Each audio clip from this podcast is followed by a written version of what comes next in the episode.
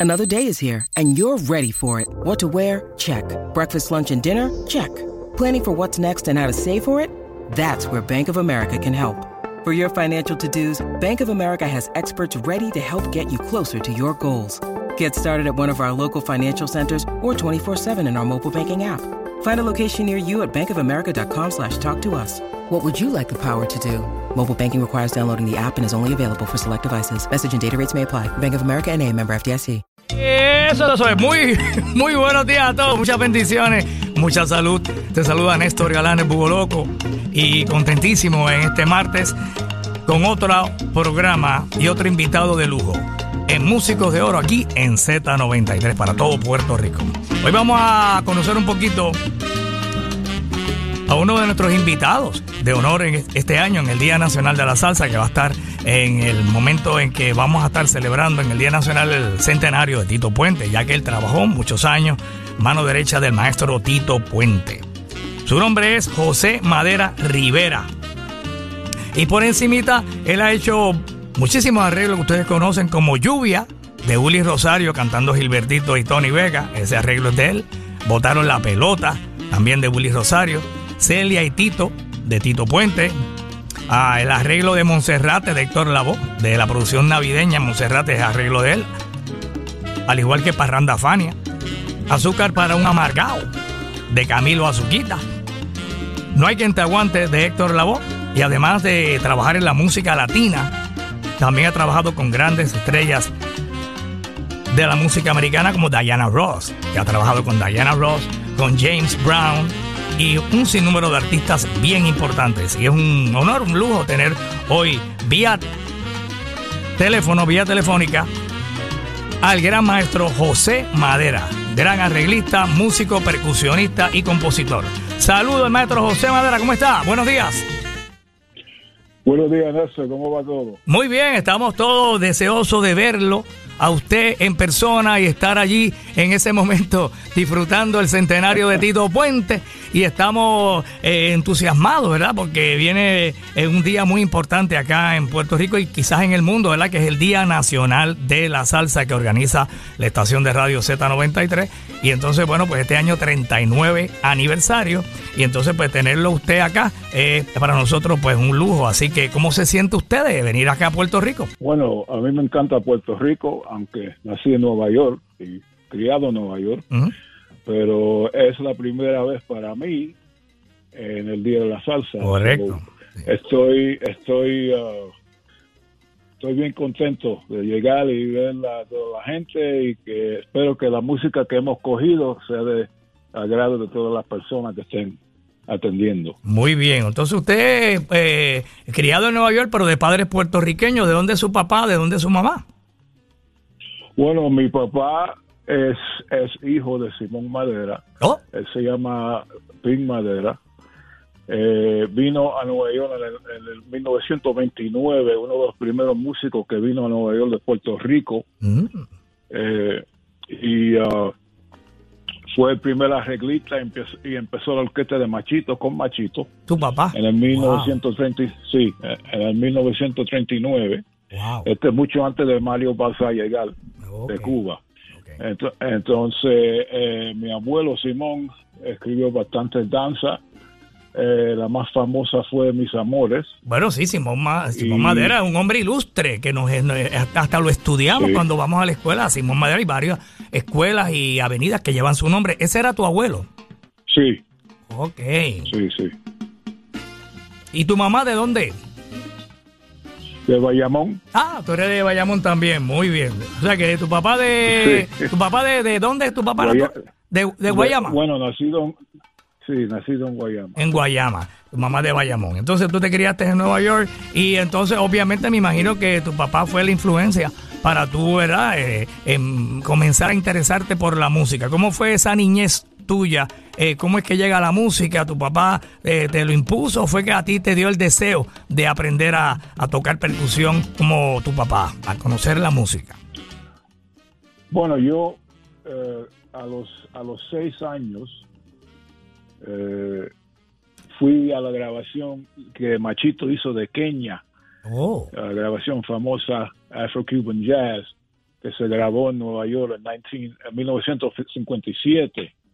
Entonces, eh, desde ahí empecé a, eh, el, el, el, interés a la música, ¿no? Eh, a los seis años. Lo, sí.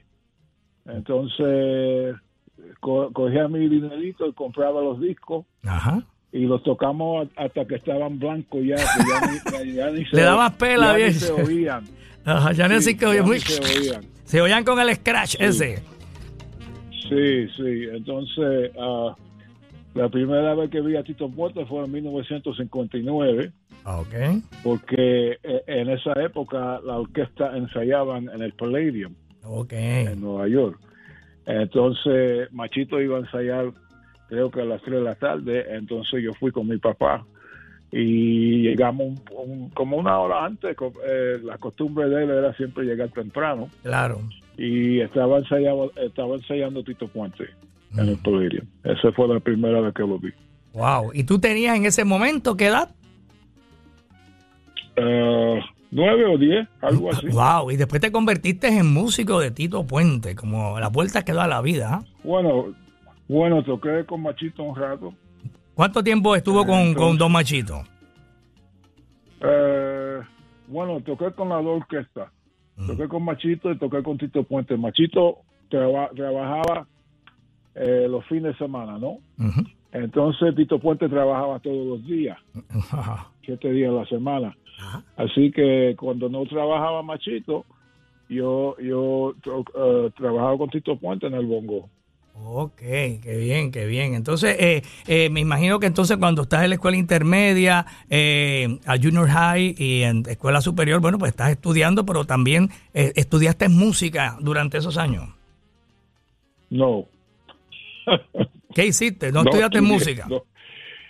No, no. Yo, yo. ¿Qué tú querías hacer? Lo aprendí. En la calle. Bueno, en la, no, iba a ser, iba a ser a tax accountant. Ok, ibas a ser contable. ¿Te gustaba la contabilidad, sí. los números? Sí. Ok, eso era lo que tú querías hacer. Pero, sí, pero también me gustaba la música y, y empecé a ir arreglitos y eso y un par de libritos y estudié uh, con eso. Oye, pero pa para hacer el arreglo, hay, para hacer el arreglo hay que estudiar.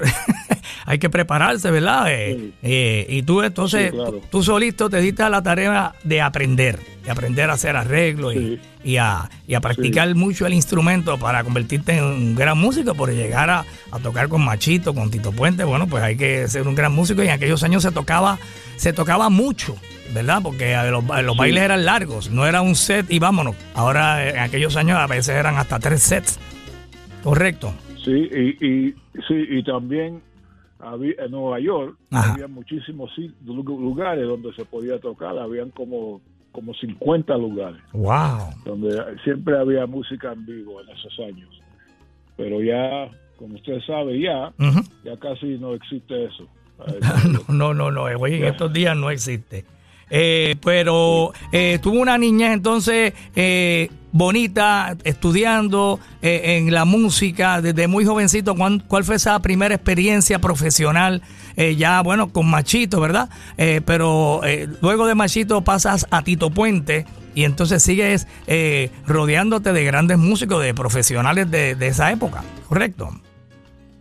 Sí, sí, bueno empezamos como, como casi todo empezamos, yo empecé como la, a los 15 años. Ah, ok, a los 15 años. bodita con, grubi, con, con grubito ahí, uh -huh. eh, con guitarra, una trompeta, la gente tirando cosas a la tarima, apenas enseñar y todo eso, you know. Ajá, tirando cosas en la tarima.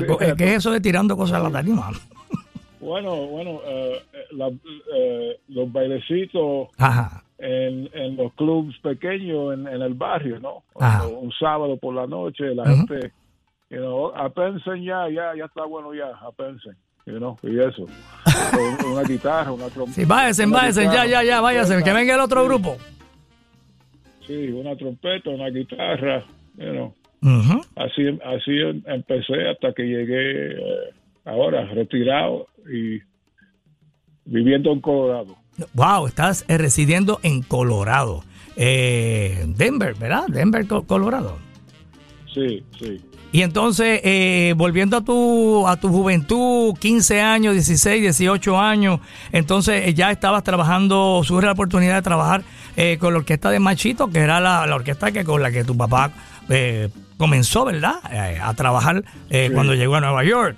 Me imagino que para ti fue una emoción trabajar, ¿verdad? En la, en la escuela de, de tu papá, ¿verdad? La orquesta de Fran Machito.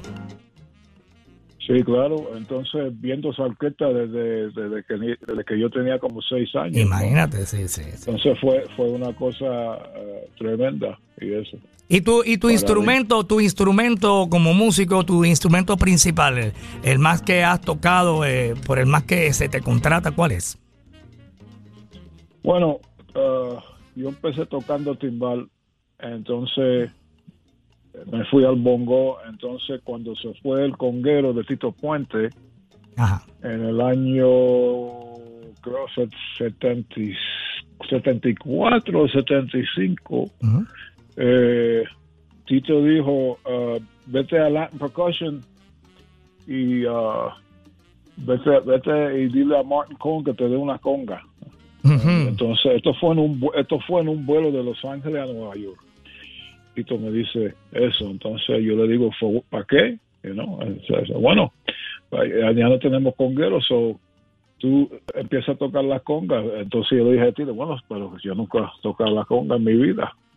Entonces, Tito dice, bueno, bueno, entonces, Tito dice, bueno, lo, lo aprende aquí a tocar la conga en la banda. Entonces tenía tres meses de, de Ben Gay y, y, O sea, es lo que le cogiste el madre. Imagínate, la manda para tocar Sí. conga con, o timba con Tito Puente. Había que tocar de verdad.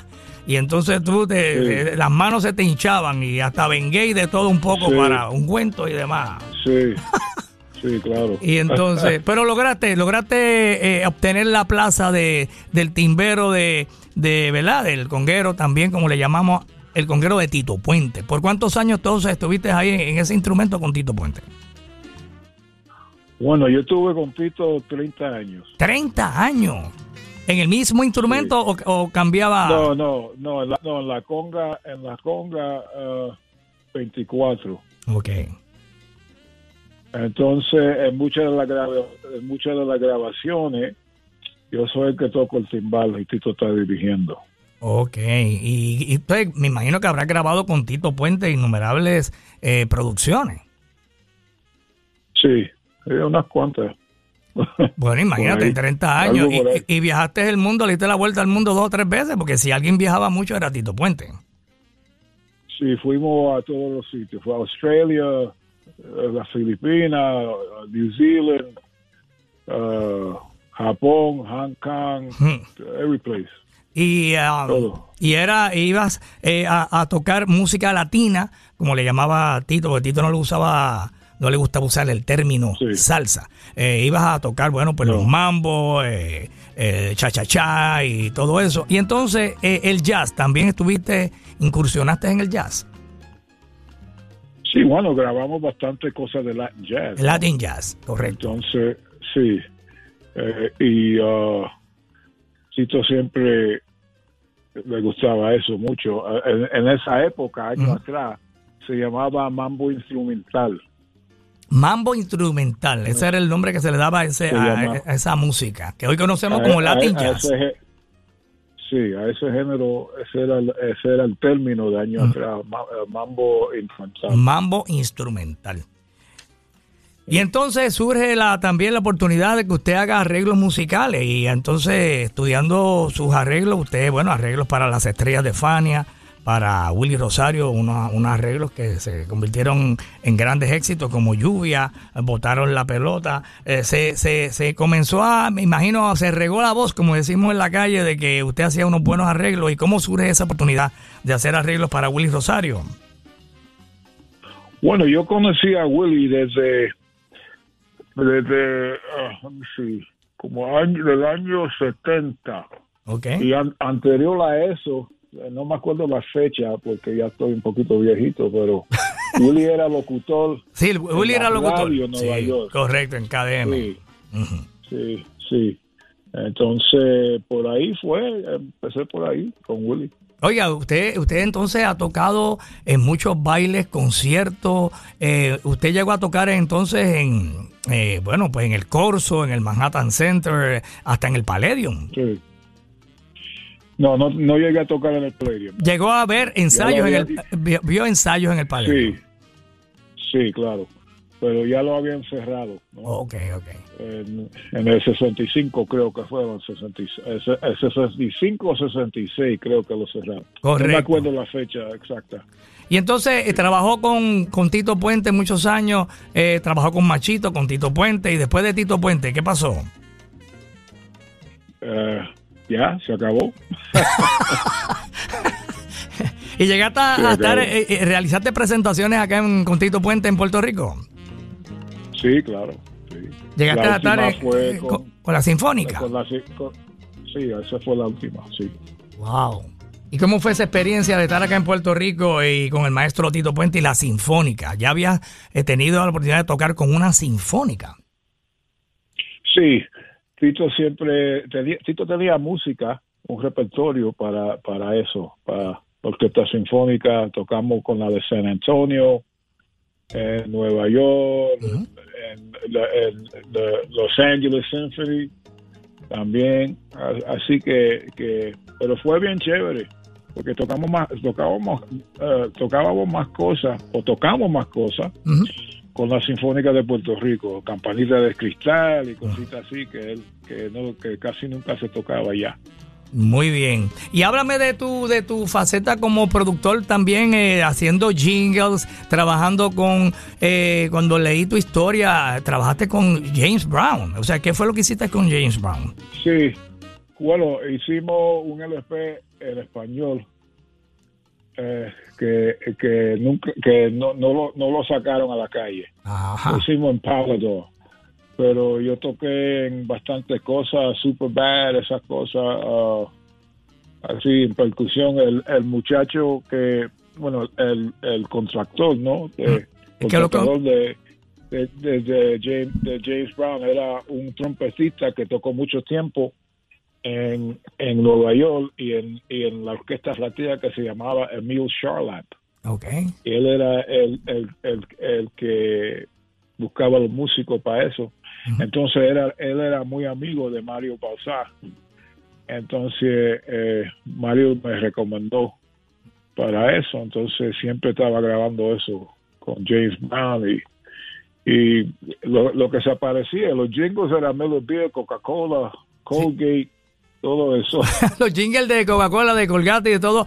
Qué increíble. Sí. Y entonces James Brown te dice que grabó algo en español. ¿Qué, qué, qué- qué tipo de música grabó James? Bueno, era, era, uh, el, el- bueno, eh, grabamos, grabamos un, ah, un, como un son montuno, Ah, mira qué bien. entonces grabamos y grabamos uno que, que era bastante ligerito, Eh, y los tengo por ahí, pero, pero no se puede tocar en la radio. No, no se puede tocar. Ok, se acaba, pero- porque se acaba, se acaba todo. Ah. no, pero qué interesante sería escuchar eso de, de James Brown cantando en español. y con sí. Diana Ross, ¿qué fue lo que hizo con Diana Ross? Bueno, percusión en, en las grabaciones que se hicieron en el viejo estudio de A&R, Ok. que, que eran las que eran las 51 y la séptima avenida, el séptimo piso de, de una escuela que se llamaba Manhattan Community College. Entonces de ahí lo, eh, también tenían otro estudio donde donde se grabó bastante cosas para el sello para el sello Tico Ujú. en la 48 West 48 Street, 112 West 48 Street, donde grababa todo el mundo, Fito Puente, Joe Cuba, eh, todo el mundo grabó ahí. Wow. Entonces Ese con- estudio, eh, sí. conociste y, eh, a, a Diana Ross y grabaste con ella percusión en alguna de sus canciones. Sí, ¿Qué? sí, y también, también, ah, bueno, hice mu- mu- muchísimas cosas así para, para ah, ese género de música con Emil Charlap, que era el, el, el que siempre me, me llamaba. Oye, y Ah, hasta, eso. hasta, hasta leí que hiciste algo para, para un programa especial de los, de los Simpsons, los muñequitos estos de los Simpsons. ¿Qué fue lo que hizo ahí? Sí, y eh, hubo una cosa que se llamaba something de Mr. Brown, no me acuerdo el nombre, pero pero el tema latino de los Simpsons al final lo hice yo. Oh, qué bien, qué bien. Una vez salió el muñequito de, Tito Puente en Los Simpsons. sí, sí, salió. Oiga, qué interesante su historia. Y entonces, como maestro, ¿también se ha desempeñado como maestro de escuela o eh, dando, ¿verdad? Impartiendo clases de música o no ha estado en esa faceta? Bueno, ya, ya no, pero estuve haciéndolo por casi 20 años. Ah, bueno, eh, o sea, usted es maestro también de profesión. Entonces la, contabilidad la dejó aparte, nunca ejerció lo de ser contable. No, no. Te quedó con la música. me, quedé como músico y en vez de estar rico estoy pobre, pero estoy bueno, bueno, pero por lo menos, oye, se disfrutó mucho show, muchos bailes, conoció mucha gente y, ha dejado una aportación bien bonita y lo que falta, ¿verdad? Que, que, ha hecho mucho en la música latina y la música anglosajona. Oiga, don, don José Madera, vamos a hablar un poquito porque la vamos a incluir ahora en la, en la entrevista. Eh, el tema votaron la pelota, ¿cómo es que le llega ese arreglo que Willy, ¿verdad? Le, le, le brinda esa oportunidad de hacer ese arreglo? Bueno, le, había hecho el antifaz y... El antifaz también es suyo, el antifaz es suyo también. Sí, sí. Qué bien. Le había hecho eso y uh, Negrita Linda y cositas así, entonces le hice lluvia. Y creo que si le pregunta a Willy no lo iban a grabar. Ajá. Eh, eh, eh, entonces, pero cuando lo tocaban en los bailes, la gente le gustaba. La gente le encantaba. Claro. Y entonces sí, un tema un tema bonito, jocoso de Pedro Flores, sí. Entonces, a usted le tocó hacerle el arreglo. Willy delegó en usted esa, esa tarea. Sí. Entonces sí, ahí se botaron la pelota y uh, unos cuantos más por ahí. El físico. Físico, físico también suyo. Oye, pues eh, yo creo que uno de los más, los más eh, a quien más eh, le ha hecho arreglo, uno de ellos es Willy Rosario. Sí, le ha hecho mucho a él, sí. Muy bien, muy bien. Bueno, pues... siempre, me gustó el sonido de cuatro trompetas y barítono. Wow, es un sonido diferente que Don Willy creó ahí, bien interesante, que nos siempre nos ha puesto a gozar con toda su música. Bueno, don, don José Madera, qué gran honor. Vamos a seguir conversando con usted. Vamos a escuchar Botaron la pelota. Y entonces eh, yo lo vuelvo a llamar. Eh, usted está en estos momentos allá, me dijo que está en, Denver, Denver, Colorado. Sí, sí, sí. Yo creo que Ismael Quintana residía por allá en un estado por ahí cerca o en ese mismo, en Colorado. Sí, sí, él, vivía, él vivía en Littleton. Ok. Colorado. Muy bien. Pero él, vivía también en Rockland County, donde vivía yo por muchos años, así que yo lo veía él mucho. Eh, mucho lo veía mucho en, la bodega cuando cosas. muy bien, muy bien. Bueno, pues vamos a seguir conversando con usted más adelante. Gracias por estar con nosotros hoy aquí en Músicos de Oro, don José Madera. Ok. Yo le vuelvo a llamar, le vuelvo a llamar. Bueno, mi gente, aquí estamos a larga distancia, en una llamada a larga distancia con el querido y admirado músico, maestro. Ya ustedes han escuchado todo lo que habla. Y lo, él no habla mucho, él es tranquilo, pero eh, tiene la música por dentro. Vamos a escuchar este arreglo tan espectacular que a nosotros nos encanta del maestro Willy Rosario, cantando Gilberto Santa Rosa. Arreglo de José Madera. Y va a estar en persona en el Día Nacional de la Salsa en el centenario a Tito Puente, celebrando el centenario de Don Tito Puente, de la cual esa orquesta él formó parte durante 30 años. Imagínense ustedes, toda una vida, José Madera.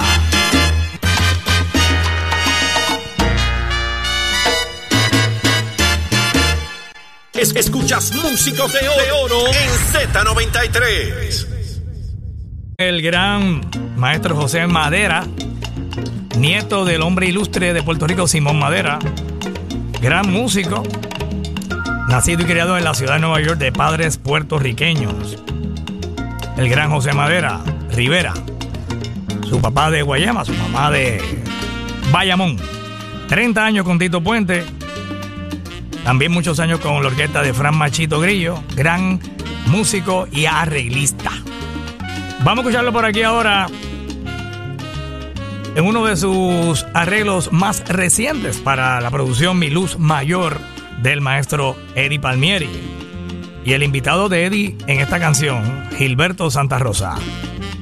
Tremendo cumbán. Vamos a escucharlo aquí en arreglo de nuestro invitado músico de oro, José Madera.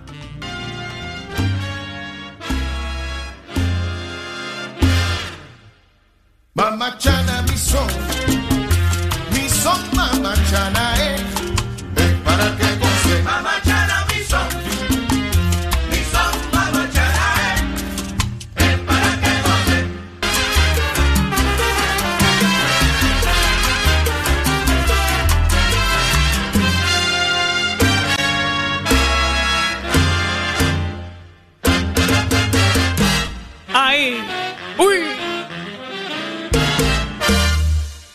Oye, tremendo arreglo de José Madera es la orquesta de Eddie Palmieri, cantando Gilberto Santa Rosa en la producción Mi Luz Mayor.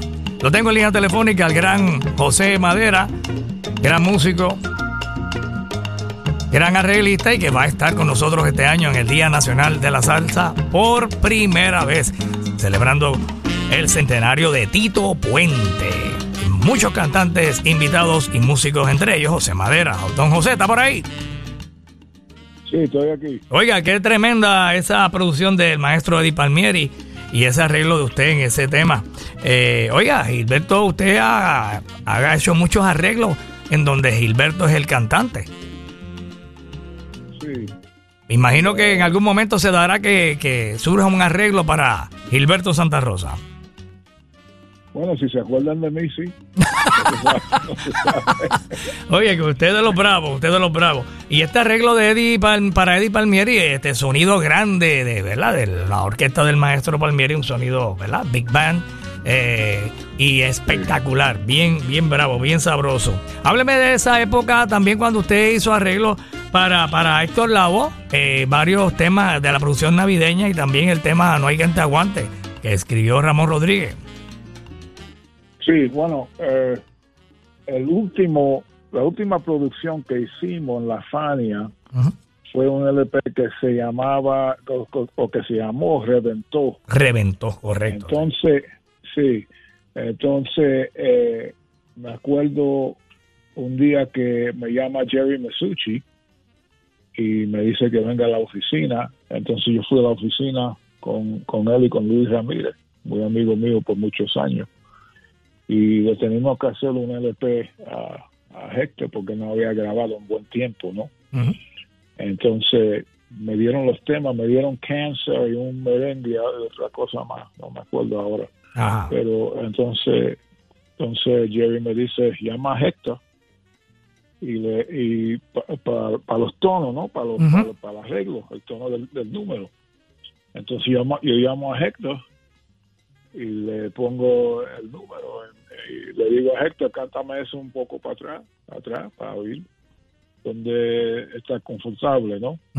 Entonces me cantó eso y el otro y el otro. Entonces me dice, oye, ¿para qué es eso? Entonces yo le dije, bueno, es, ese fue el EP nuevo tuyo. Pero no me han dicho nada. Ese, yo sé que no te han dicho nada, pero lo van a hacer. So, pero fue, fue, él fue un talento, él fue un talento tremendo. Y uh, bueno, siempre, siempre, siempre recordado por todos. ¿no? Claro, claro, claro. Su Entonces usted, talento fue- fue- fue- su talento fue de los grandes, un gran talento, Héctor Lavoe. Y usted entonces también hizo el arreglo del tema cáncer sí, y del merengue Sí, que está en esa producción. Sí, también, no me acuerdo el nombre. Sí, sí, sí, porque ¿por qué no puedo ser feliz? Creo que se llama el merengue. Ah. Y entonces usted por teléfono agarró el tono de la canción y entonces pues ahí Sí. entonces trabajó con esos tres arreglos para esa producción Reventó de Héctor Lavoe. Entonces entre ellos está No hay quien te aguante, ¿verdad? Hello, El tema No hay quien te aguante. hello. Sí, te escucho, te escucho, estamos por aquí. Sí, Ah. sí, no, no, eh, eh, se fue por un minuto. Ajá. El arreglo no, eh, no es, eso es de Ramón Rodríguez. El- ajá, la letra de Ramón Rodríguez, sí. Sí, sí, eso lo hicimos. ah, faltaba un número para ese LP, entonces Pacheco dijo, ah, me llamó y dijo, mira, hazle esto a Héctor, no te aguanta, entonces le hice el arreglo, entonces le pusimos violines, ¿no? Porque en, eso- en esa época la Faña usaba mucho ese sonido de, de- de violines y, y- y trompeta y trombón. Entonces lo hicimos así. Oye, quedó espectacular, sí, eh, pero esa es una de las pocas que tiene violines en esa producción, ¿correcto? Sí, O quizás la única que tiene violines.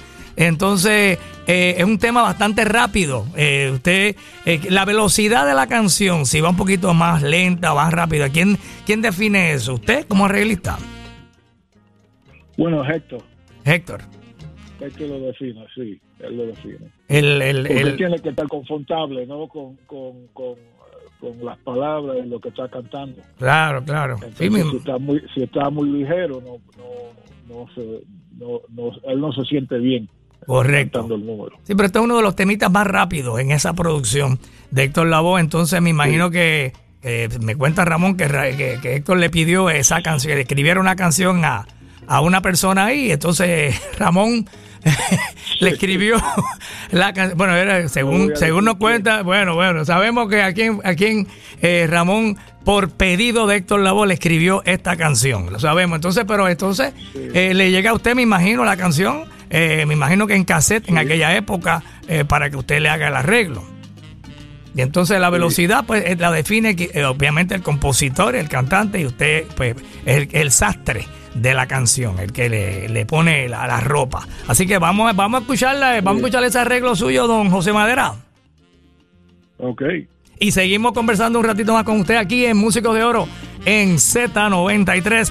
Vamos a escuchar a Héctor Lavoe cantando de Ramón Rodríguez.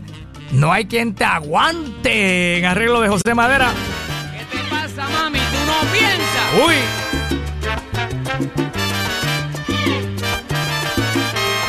Esto fue dedicado a una mami. Pero con cariño, con cariño.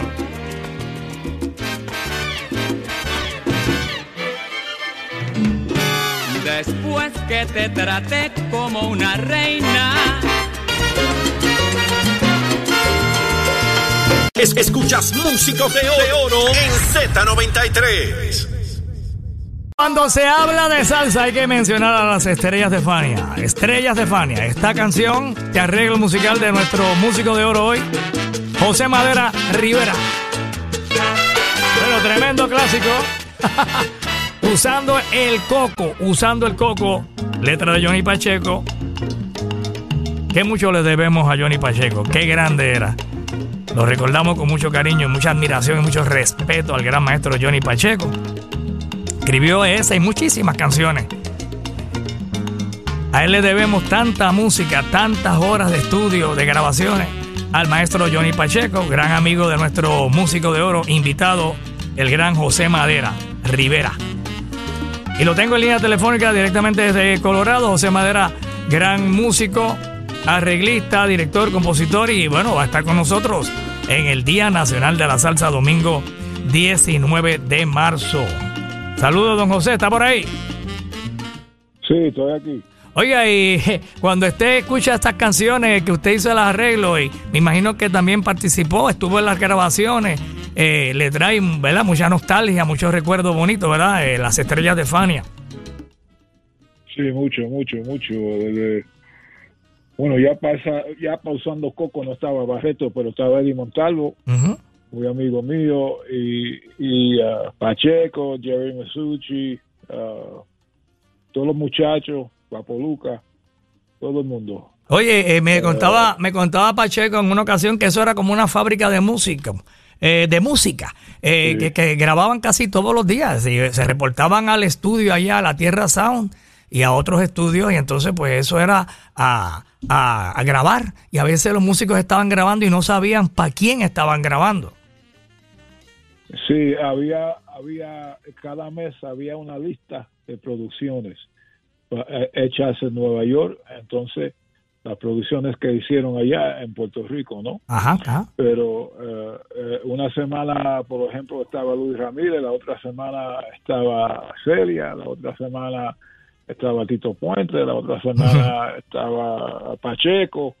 Eh, sí, siempre había algo, siempre. Siempre estaban grabando. Eh, qué bueno, qué, qué época linda esa, ¿verdad? De esos, esos años de, de- de- Sí. de oro, ¿verdad? Esos, esa época eh, de los años 70 que usted la pudo disfrutar eh, y de los años 80 y todo lo que hizo con el maestro Tito Puente. ¿Y ¿Cómo se siente de, de- de llegar a Puerto Rico y ser parte del centenario del maestro Tito Puente? Bueno, va a ser una cosa bien chévere. Eh, estuve, como le dije anteriormente, 30 años con Tito y ah, fue una experiencia tremenda. Eh, el músico más, para mí, el músico más famoso y talentoso de esta música fue Tito Puente. Así mismo es.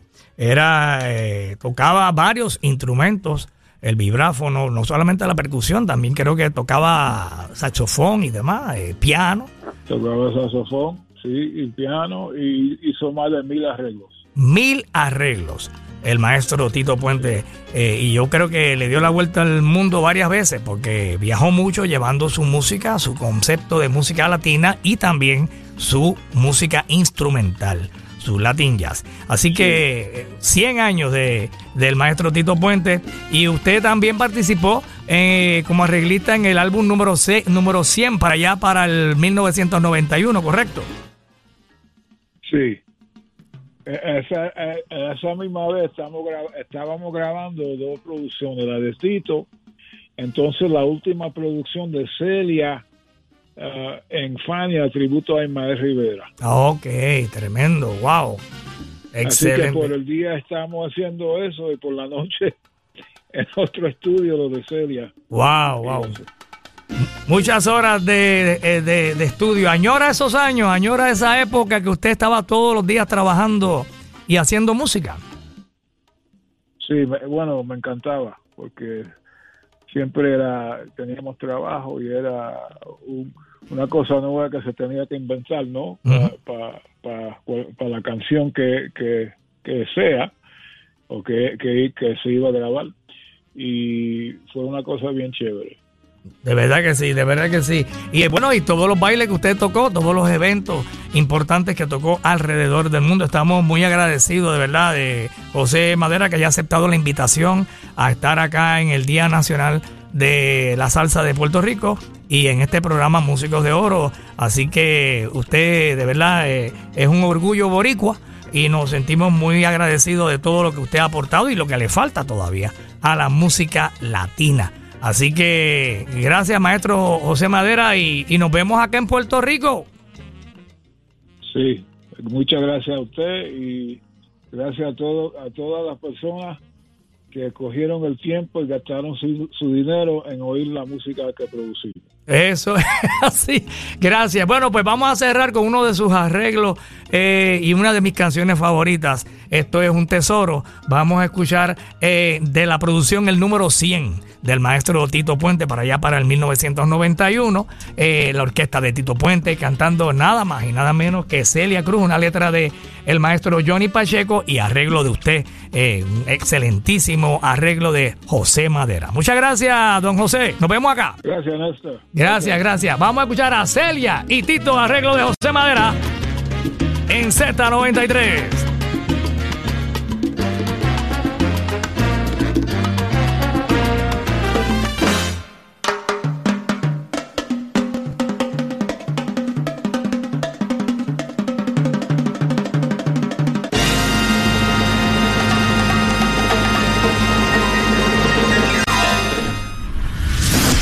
Musical trascendió en el mundo entero. El rey de la música latina, Tito Puente.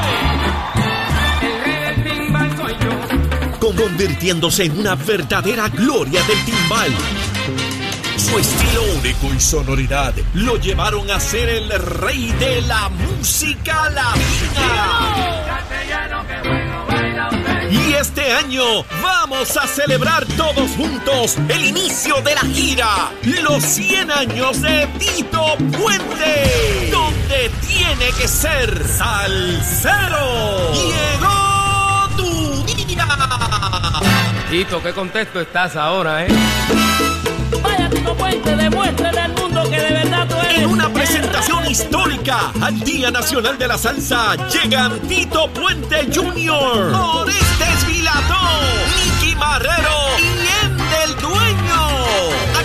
De Frankie Figueroa, Frankie Morales, Johnny el Dandy Rodríguez, José Madera y otras grandes sorpresas. Ven a celebrar los 100 años de Puente en el Día Nacional de la Salsa. Domingo 19 de marzo en el Beaturn. Los boletos de entrada general VIP y arena a la venta ya en prticket.com. Dale. Llegó nuestro día.